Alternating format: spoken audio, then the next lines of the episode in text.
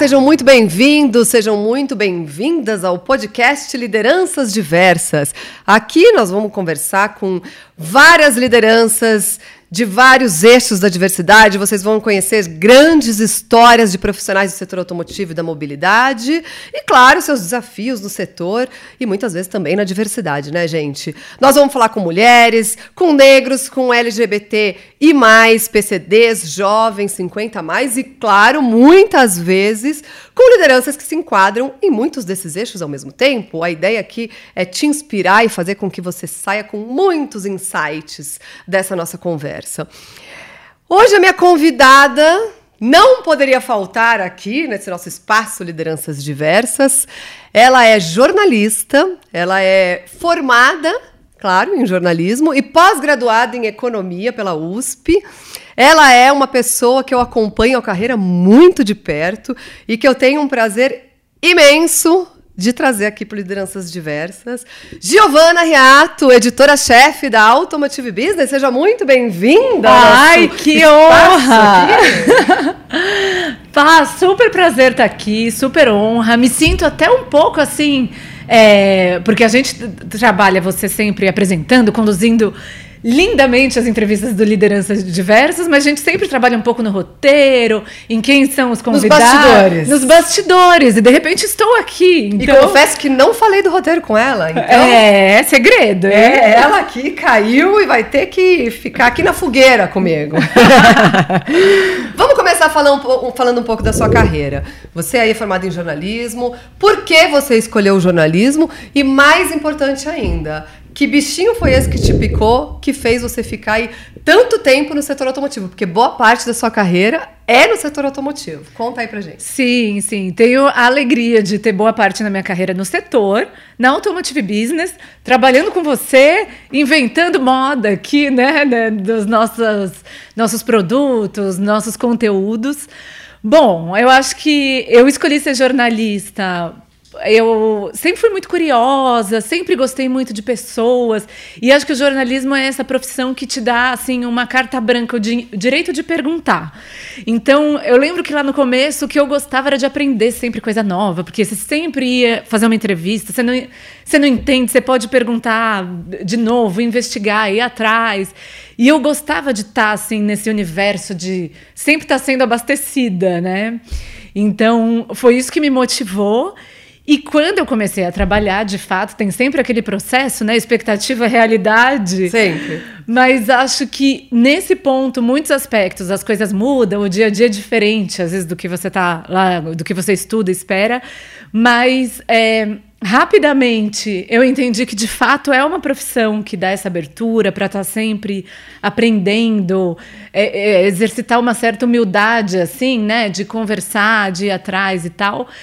E rapidamente também me apaixonei por essa área mais de negócios, uma área mais econômica, que a gente tem muito aqui na B, né? De entender os movimentos de mercado, olhar para um setor. E aí foi fácil gostar do setor automotivo, né, Porque ele está aqui, ele é tão importante para o Brasil, gera tanto emprego, então tem um impacto social enorme e é uma economicamente muito complexo. Então, é, foi, foi meio lógico assim vir parar aqui e confesso que teve uma certa influência do meu pai. Tenho Boa, aqui conta. que reconhecer. Eu também tive do meu, acho que todo mundo sabe. É. Olha os pais aí. Meu pai trabalhou por muitos anos, né? Ele trabalhava com máquinas industriais, então é, vendia, fazia projetos de engenharia, de máquinas, prensas, máquinas gigantes. É, e trabalhou com muitas fábricas automotivas. E eu acho que quando eu comecei a trabalhar, eu comecei muito a, no setor de indústria, né?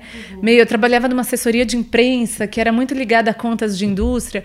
E eu acho que eu comecei a entender muito o universo do meu pai. Eu, poxa, que legal, então é por isso, então as coisas funcionam assim.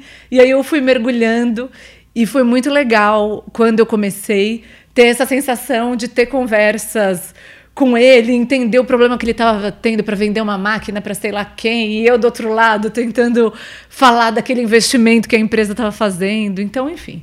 o universo B2B te, te, picou lá atrás. Sim, super. Mas sabe que é interessante, né? Você se formou em jornalismo, e o jornalismo, né, muita gente às vezes confunde, mas ele tem vários caminhos que você pode trilhar. E você acabou caindo, né, e, e, e tendo a sua jornada da tua, da tua carreira um pouco mais no veículo, né? Você trabalhou em assessoria, enfim. E você pegou uma fase, assim, diria que podemos afirmar que foi uma crise editorial que a gente passou nesses últimos 13 anos, né? Vamos falar, você está há 13, um pouquinho Sim. mais aqui na B. É, uma crise editorial e também não pegou os melhores tempos, as, as épocas de ouro do setor automotivo, né? Acho que enfrentamos boas crises aí. Quer dizer, você vem de uma época onde há três anos atrás o impresso tinha muita força, né? O, o setor automotivo estava vivendo uma outra realidade, né? Dos 13 para trás para enfrentar um momento de crise que foi muito desafiador, né? Que é um reposicionamento, talvez, editorial, alguns canais nascendo, outros perdendo força, assim como o setor automotivo, né? Que era muito fabril, era muito industrial e a gente começou aí a trilhar um universo da mobilidade. Como que foi viver esses últimos anos aí dentro desse desse quadradinho aí de crises transformadoras? É um turbilhão, turbilhão, né? De fato, eu acho que é, é é desafiador, às vezes cansativo, né? Vamos admitir, mas no fundo para é, esse foco, eu gosto de inventar coisas, de desenvolver projetos, e eu acho que no fundo é um mundo de oportunidades, né? Por um lado, foi interessante porque eu acho que eu peguei momentos muito bons do setor automotivo e muito ruins, né? Lá atrás, lá para 2011, 2012, o mercado explodindo, recordes de venda, maravilhoso. E do outro lado, de uns anos para cá, tanto o mercado caindo quanto essa crise de questionar o que é mobilidade. A gente precisa é, convergir com uma agenda climática. É, os aplicativos, novas soluções chegando. Então, é muito legal estar nessa efervescência. E do lado de um veículo de comunicação, é interessante, pá, você falou de, de crise, de expectativa com jornalismo. Hoje mesmo, eu estava vindo para cá para o nosso papo de Uber. Aí comecei a conversar com o motorista, ele me perguntou o que eu fazia, né? Que eu falei que eu estava indo trabalhar. Eu respondi que era jornalista, ele falou: Ah, você trabalha na Globo, trabalha no Estadão. então, esse repertório que, em geral, as pessoas pensam, né, de uma pessoa, de, de uma jornalista. E é muito interessante estar tá em um veículo como Automotive Business, que é menor, mas tem uma credibilidade, um legado muito forte, muito importante, uma comunidade muito relevante. É, mas ao mesmo tempo, por, pelo nosso tamanho, tal, a gente consegue ser mais ágil, a gente consegue olhar para os movimentos do mercado, pensar em projetos, já pôr na rua, deu certo, a gente vai em frente, investe, não deu certo, a gente repensa Trabalhar a trilha de aprendizado com eles também, né? Sim, que eu acho que são oportunidades que se eu tivesse assim, numa grande, se eu tivesse na Globo como motorista queria, eu talvez assim, você tem muito mais uma caixinha para sua atuação, né? Claro que aqui E uma burocracia de empresa grande também, né? Sim, completamente, né? Você talvez não tenha acesso para criar uma série de coisas. E também, claro, aqui eu fui me desenvolvendo. Claro que teve um começo assim muito mais é, que eu fazia ali o que eu, o que eu era estava é, no meu job description, né?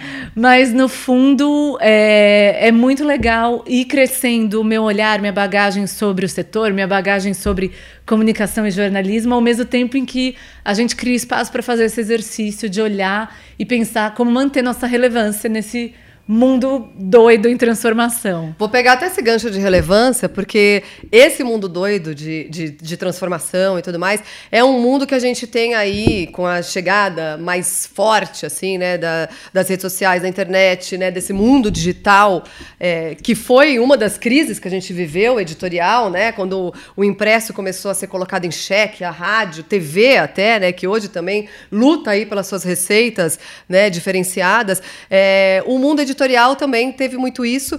E hoje a gente tem um pouco dessa, dessa caminhada aí no digital muito forte, é um ambiente que te permite ter né, uma mensuração de resultado para as marcas, para os veículos, de alcance, de tudo. Você conhecer melhor e de perto o seu leitor, criar uma, uma comunicação, né, acho que um relacionamento com o seu leitor muito maior. E isso também eu acho que traz né, é, caminhos é, espinhosos e também oportunidades, ameaças. Né? Vamos pensar que, como oportunidade, a gente tem aí essa história de, de ter o alcance, de conhecer o nosso leitor, mas a gente tem também de outro lado, fake news. Fake news é um tema polêmico, né? Que veio junto com essa mídia digital, né? Muito mais forte, talvez existisse no passado, mas enfim, hoje muito mais forte. De outro lado, a gente também tem as marcas criando suas próprias comunidades. Antigamente a gente precisava de um grande veículo para fazer essa ponte, para fazer esse encontro acontecer, né? que é o que a gente também tem muito de herança. Parte do nosso legado também carregou um pouco desses tempos, né? Hoje o mundo digital trouxe esse impacto, trouxe um monte de, de desafios. Como que você enxerga né, o papel de um veículo no meio de todos esses desafios, o papel, o futuro de um veículo, especialmente um veículo nichado, né, que é onde a gente está como automotive business? Sim, o cenário é muito complexo e é, é, eu acho que um veículo de comunicação nós tivemos muitos momentos, como você bem disse, né, Pá?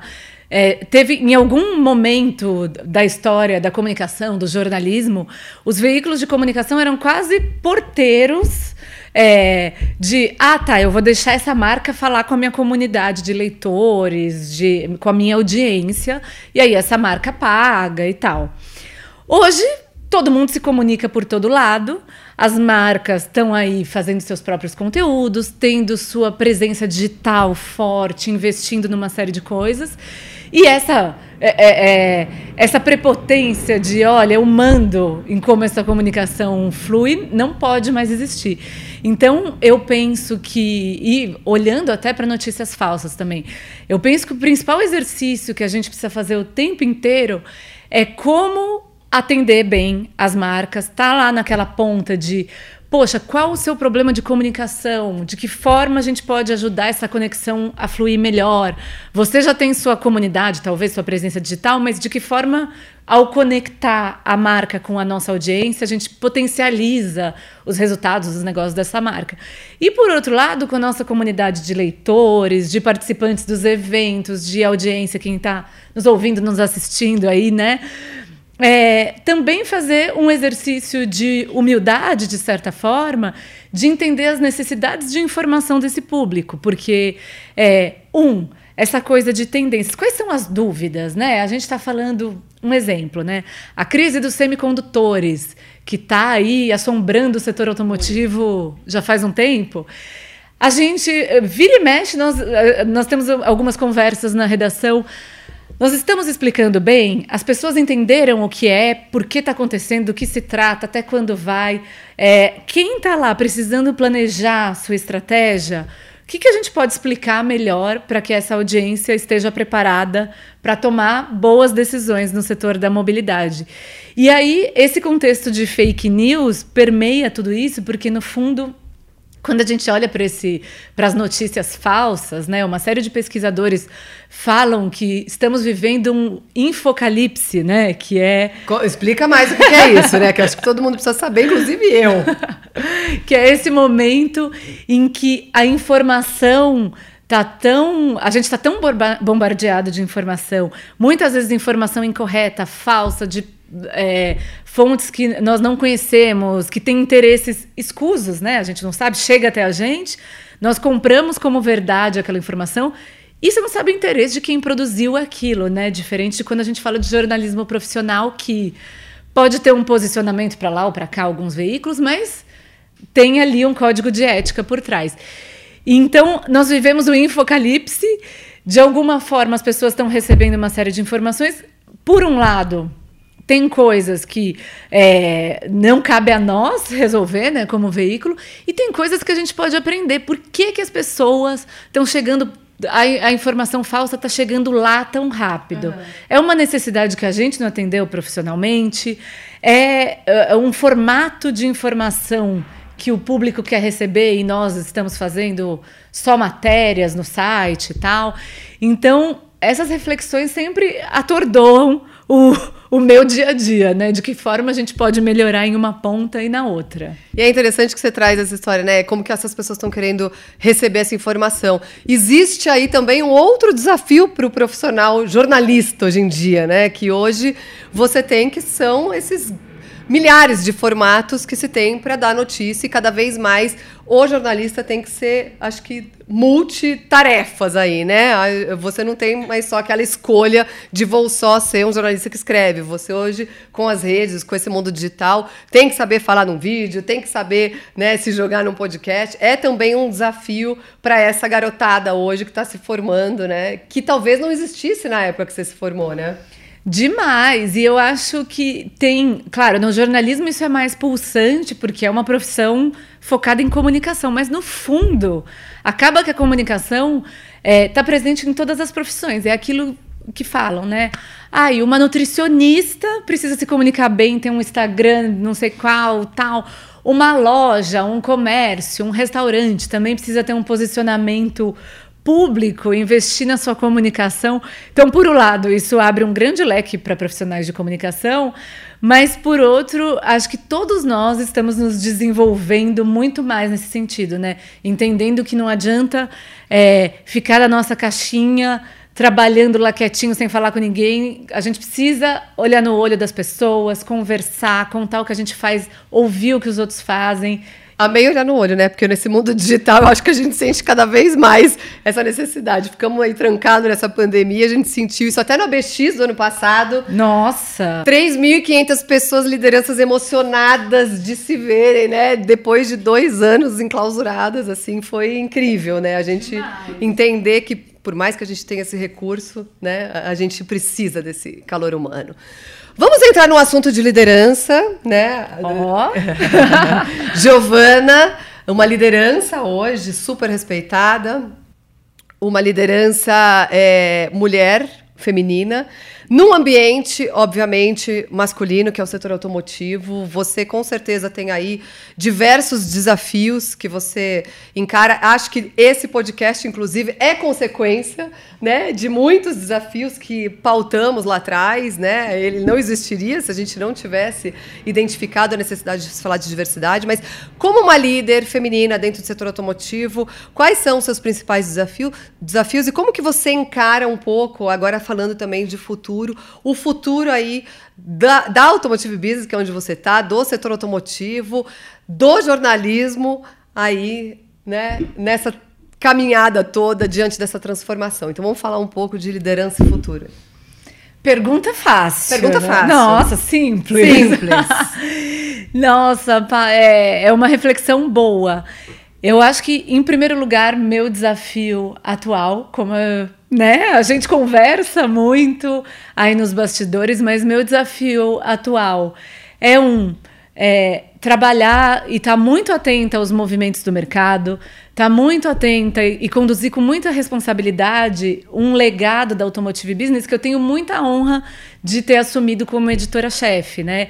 De ser uma organização que tem uma audiência muito influente na sociedade, porque quando a gente fala do pessoal que está aí com a gente, né, nos escutando, nos assistindo, são pessoas que têm influência, que trabalham nas empresas do setor da mobilidade.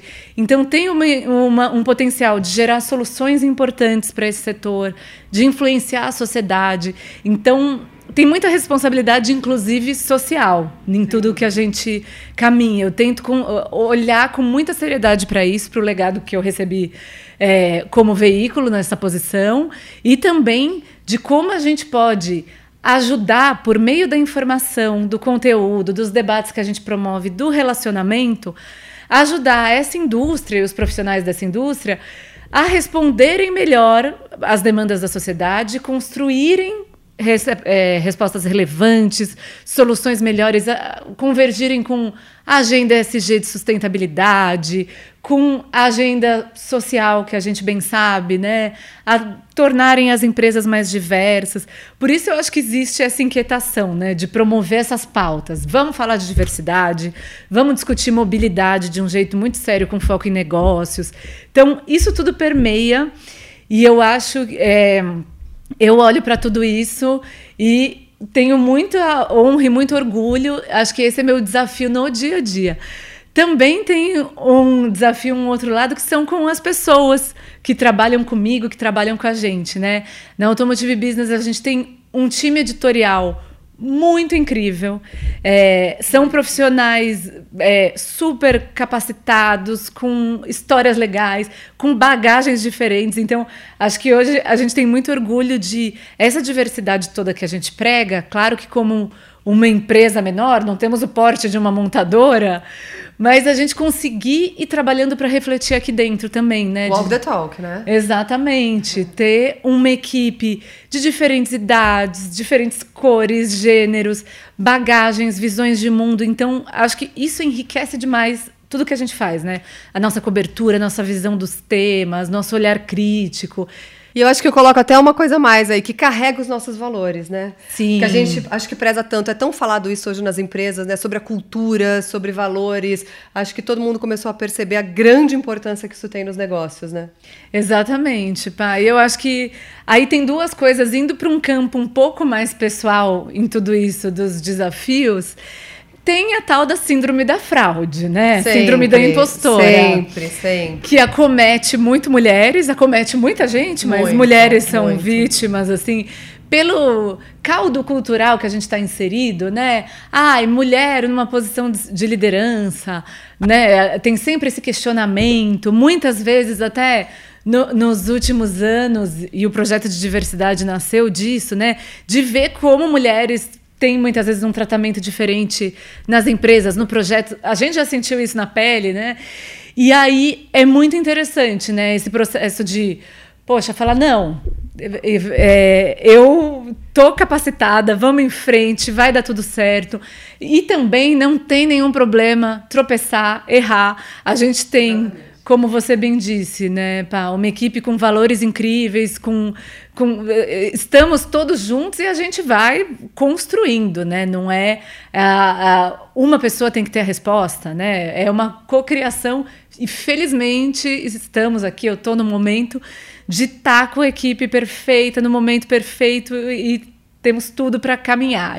E acho que foi uma, uma, um- uma, uma jornada planejada para que se chegasse até isso. Né? A gente percebeu também que nessa movimentação de mercado, nessa transformação toda, não só o segmento automotivo, o jornalismo, mas as empresas, as gestões também foram transformadas. Né? A gente vem de uma fase é, muito recente e que muitas empresas ainda vivem, que é essa parte muito hierarquizada, que você não tem um trabalho coletivo, que as pessoas não têm muita voz, não têm espaço. E isso a gente foi também, acho que é, moldando aqui dentro, né? trazendo uma metodologia muito mais ágil para se trabalhar, trazendo né, um ambiente muito mais de segurança psicológica para os colaboradores, para que a gente pudesse tirar o máximo né, dessa proposta toda que é né, o, o que a gente trabalha hoje, trabalhar com uma equipe, como você disse, né, maravilhosa. Eu acho que o resultado vem não só de ter equipe maravilhosa, mas de você criar um ambiente propício a tudo isso também, né? Sim, completamente. Eu acho. Teve uma coisa até que a Viviane Mansi, da Toyota, falou no Lideranças Diversas. Pessoal, quem não, não ouviu. Vai lá no histórico que tá lá. É um episódio muito legal Muito. do podcast. E ela falou muito isso, que ela chegou na Toyota e ela tem um jeito, um jeito dela, né? Um jeito que, assim, é, é, na cultura japonesa era estranho num primeiro momento. E eu acho que também tem esse processo da gente se aceitar em algumas posições do jeito que nós somos. Muitas vezes a gente tenta simplesmente se encaixar, né? Poxa, tem que ser assim, tem que ser assado. Não. Nesse caso, e principalmente quando você está numa empresa que faz sentido, que é coerente com, com os nossos valores. é, não, eu sou assim, eu gosto de ser colaborativa, não gosto de uma dinâmica auto- autoritária. Ah, no- Também no tem fundo, isso, né? é, Eu acho que também tem isso. na, na AB a gente consegue trabalhar desse jeito, então não vai ser assim, vai ser, a gente vai, nós vamos construindo juntos e tudo mais e tem funcionado muito bem, infelizmente. Muito. Não é fácil. Nem um pouco. Nem um pouco, né? A gente sempre fala, trabalhar num ambiente assim é, um- é- é todo dia a gente se dedicar, se esforçar e não deixar, né, a gente voltando para hábitos antigos nem nada, né? Sempre olhar para frente e aprendendo. Vamos falar de diversidade? Sim, por Porque eu já favor. falei que esse projeto aqui nasceu, né? Lá atrás, 2017, quando, claro que a gente, um pouco antes disso, já trocava algumas figurinhas sobre a necessidade de se debater tudo isso dentro do setor, para que a gente né, descobrisse como estava, fizesse essa radiografia. Fizemos, ficamos impressionadas, seguimos fazendo essas radiografias e também fomentando esses debates e acompanhando toda a diversidade dentro do setor. Né? Como que você acha? Traz um pouco né, dessa, dessa tua visão, dessa tua radiografia aí do setor automotivo e como que a gente pode evoluir a diversidade. Eu sei que a gente tem né, tido muitos bons resultados aí do setor, mas estamos longe aí, né, de um, um, resultado assim ideal, diria. Sim, sim. Poxa, eu acho, nós temos né, nesse momento, né, o setor automotivo tem uma participa participação feminina que é inferior a um quarto do quadro de profissionais, né? Estamos em 19%, como você costuma trazer aqui no podcast. Caímos, né? Porque começamos em 21, é... 2017, estamos em 19. Em 19%, a participação negra muito pequena, é, um pouco mais, se não me engano, 14%, mas ainda assim, poxa, né? Mais da metade da população brasileira é negra quando a gente pensa em LGBTs, a gente não tem nem como medir, a gente não tem essa representatividade, né? São raros os casos de pessoas que se sentem à vontade para sair do armário, se assumir na posição em que estão. Então, enfim, é muito crítico. Pessoa com deficiência também. É, o cenário é muito crítico, mas como a gente vem falando, né?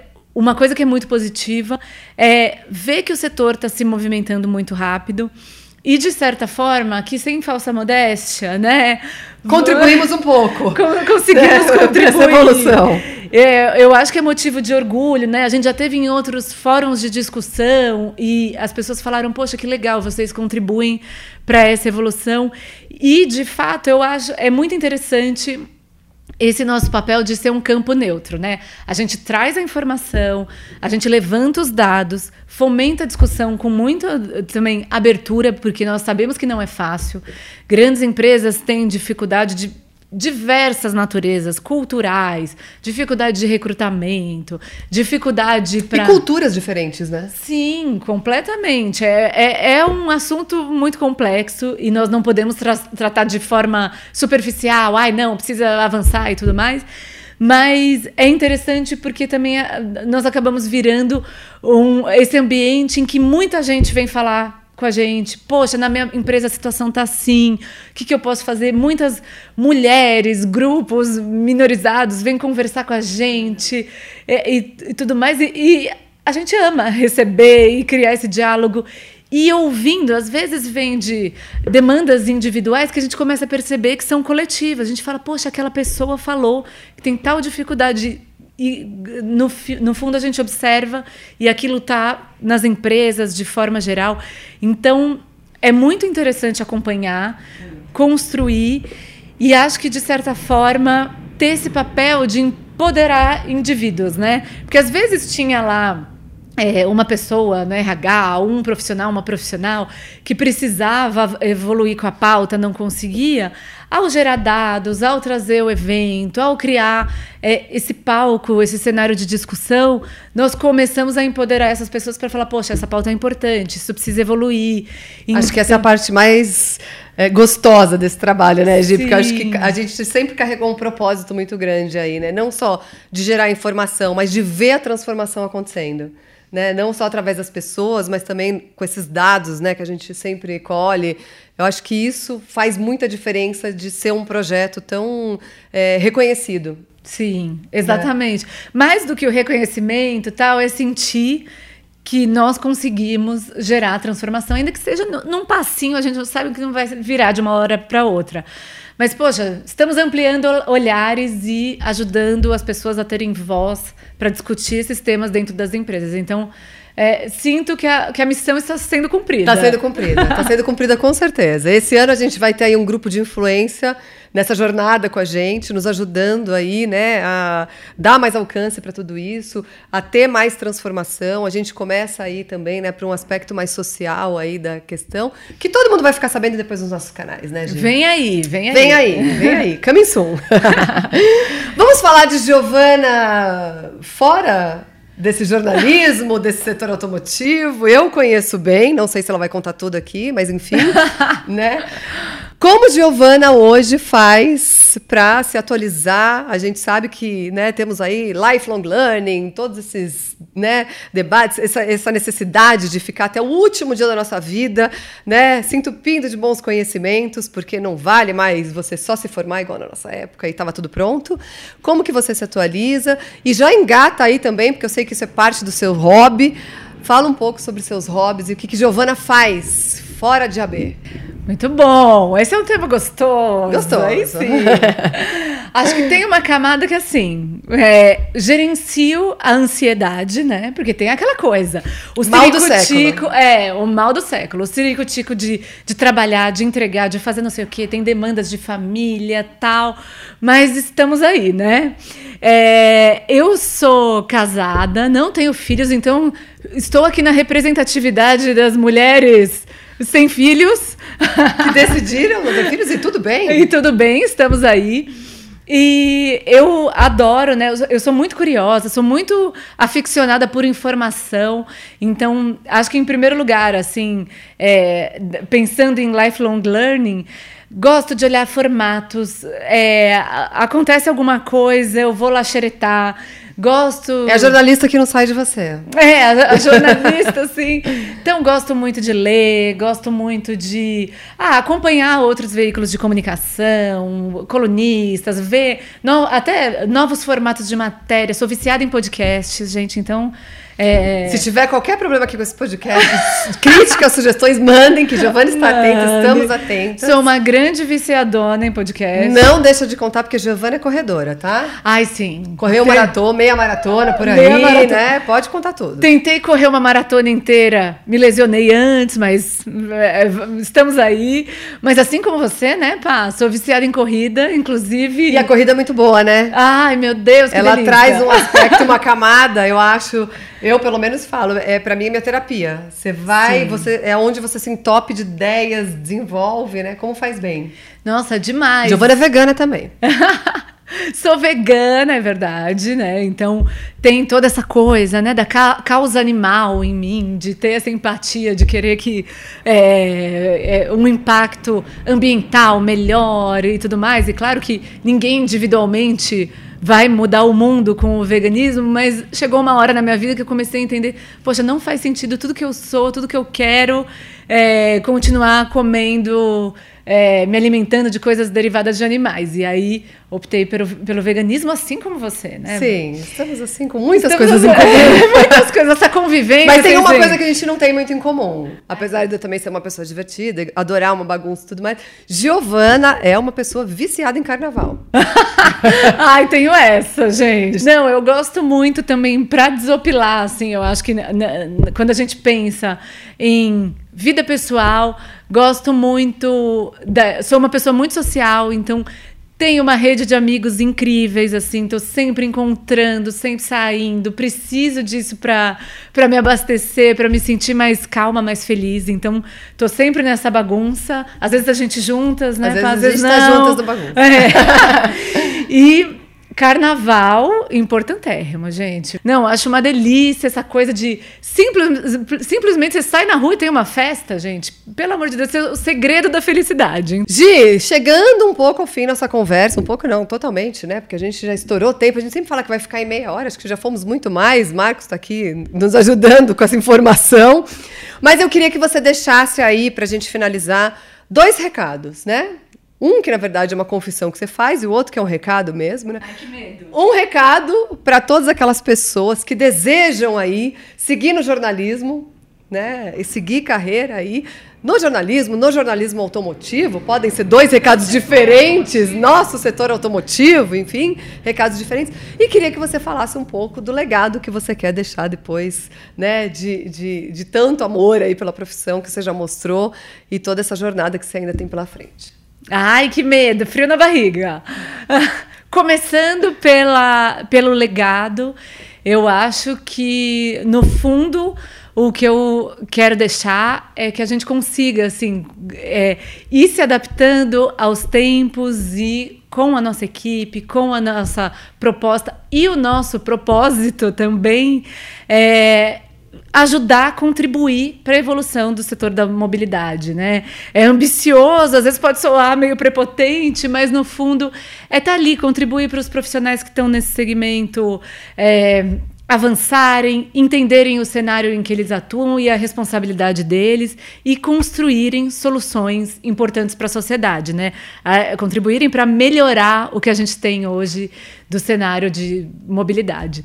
Então acho que esse é o legado ambicioso, mas se eu puder fazer um trabalho de formiguinha, um cantinho ali já Já tem, já tem tijolinhos. Né? É, já tem os tijolinhos, já vou ficar feliz. E do lado de recomendação aí, eu acho que é, é interessante que ao longo do nosso trabalho no setor, né, e como a gente tem esse privilégio que eu falei lá no começo de ser curiosa, de fazer perguntas sem parar, de conversar com as pessoas, uma coisa que eu comecei a perceber muito é como pessoas com perfis diferentes que atuam nesse setor, né, atuam no meio corporativo tal, muitas vezes são responsáveis por um remeleixo muito grande dentro das empresas. Então, exemplo, às vezes uma mulher, você vê que, né, que está hoje numa posição de liderança, pode, podem ouvir aí no lideranças diversas. Vocês vão ver que tem um padrãozinho. É, tô fazendo essa análise assim, mas eu sinto esse padrão. Às vezes uma pessoa que é LGBT ou uma mulher que hoje está numa posição de liderança, em geral essa pessoa enfrentou algumas dificuldades para chegar onde está, conseguiu e chega lá com outro gás. Sede de abrir portas. Exatamente, de abrir portas, com sede de transformação da empresa, de gerar resultados, de trazer uma bagagem que outras pessoas não tinham, então fazer propostas, inovar. Então, a coisa que eu acho mais importante hoje, com a experiência que eu acumulo individualmente como profissional, mas também nesse exercício de observação, é que as pessoas não abram mão de quem elas são. Então, tá lá no seu trabalho, é estagiária, é gerente, é executiva, a posição que tiver, chão de fábrica, tal. Vai lá com a sua própria bagagem. Claro, a gente faz um exercício de encontrar o meio do caminho, mas não, não tentar se adequar. É, ah, eu quero ser adequada. Não. Mudar gente... para tentar chamar atenção ou para se validar um pouco ali dentro daquele Sim, ambiente, né? Porque no fundo, quem os perfis que não são aqueles automáticos... A máscara sempre cai, é difícil a gente segurar isso, né? Vamos combinar. É muito difícil segurar. Muito. E, e, já, já teve fase que eu tentei segurar uma mascarinha assim, de ai, Todas nós, nos transformamos. nos transformamos. Mas um é difícil segurar essa máscara e outro quando a gente deixa um pouco, ai, não, vou tentar ser igual aqui, esse exemplo da liderança que é masculina, branca, não sei o que tal, é, você nunca vai, vai ser reconhecido. Perde a sua essência. É, você nunca vai chamar atenção tal. Então, o caminho mais interessante é pôr na mesa quem você é. E eu acho que é, o, que eu recomendo que as pessoas façam. Eu sei que em algumas empresas esse, essa jornada é mais difícil, mas dá para ir construindo, abrindo caminhos. E é assim que a gente consegue grandes resultados individuais, profissionais e para os negócios também. As empresas começam a olhar para isso e abrir essas portas. Muito bom, adorei. Ai, adorei também. Ai, Gi, adorei ter você aqui. Sou fã dessa mulher. Ah. Ela sabe, a gente conversa muito, a gente está sempre junto. Foi muito bom. Giovana Riato, editora-chefe aqui da Automotive Business. Muito prazer, muito bom, muita honra ter você aqui no nosso canal, que é nosso, né? Diria. Sim. Você faz parte disso tudo. Tô aí nos bastidores. Nos, dos papéis aqui hoje trocados, mas sempre muito bem-vinda, muito bom, cheio de insights, enfim, super obrigada. Ai, obrigada, Pá. Foi um prazer enorme. Por, quando você convidou, e aí contando um pouco os bastidores, tem aquilo, né? Tem uma máxima no jornalismo que é o jornalista nunca é notícia. E a gente até conversou um pouco, eu falei, oh, poxa, mas a gente falou, temos aí uma jornada da Automotive Business, uma jornada individual. Vamos conversar a respeito. E acho que né, a audiência fica à vontade para contar o que achou, tô curiosa. Super. Mas foi um prazer, admiração mútua. Acho que no, nosso público sabe, né? E muito Aquarianas inquietas. muito feliz de estar aqui, pá. Obrigada. Obrigada. Você, como você falou, né? Eu acho que a gente tem o um papel aqui não só de trazer a história de lideranças diversas, mas lideranças com bagagens diferentes também, né? Porque acho que a gente precisa trazer, né? Acho que um pouco da, da realidade realidade de outras áreas, de outros segmentos, né? Como a gente trouxe comunicação, jornalismo aqui, como a gente tem trazido aí nos outros lideranças diversas, pessoas de áreas diferentes, de compra, de engenharia. Acho que esse é o nosso papel, né? E nada melhor do que para falar de jornalismo como Giovana Riato, enfim, muito bom, muito bom. Acabamos aqui nosso episódio super especial, com essa convidada super especial. Esse é o Lideranças Diversas. Não deixem de assistir, como a própria Giovana já deu aí de dica, os outros episódios e sigam aqui nos acompanhando.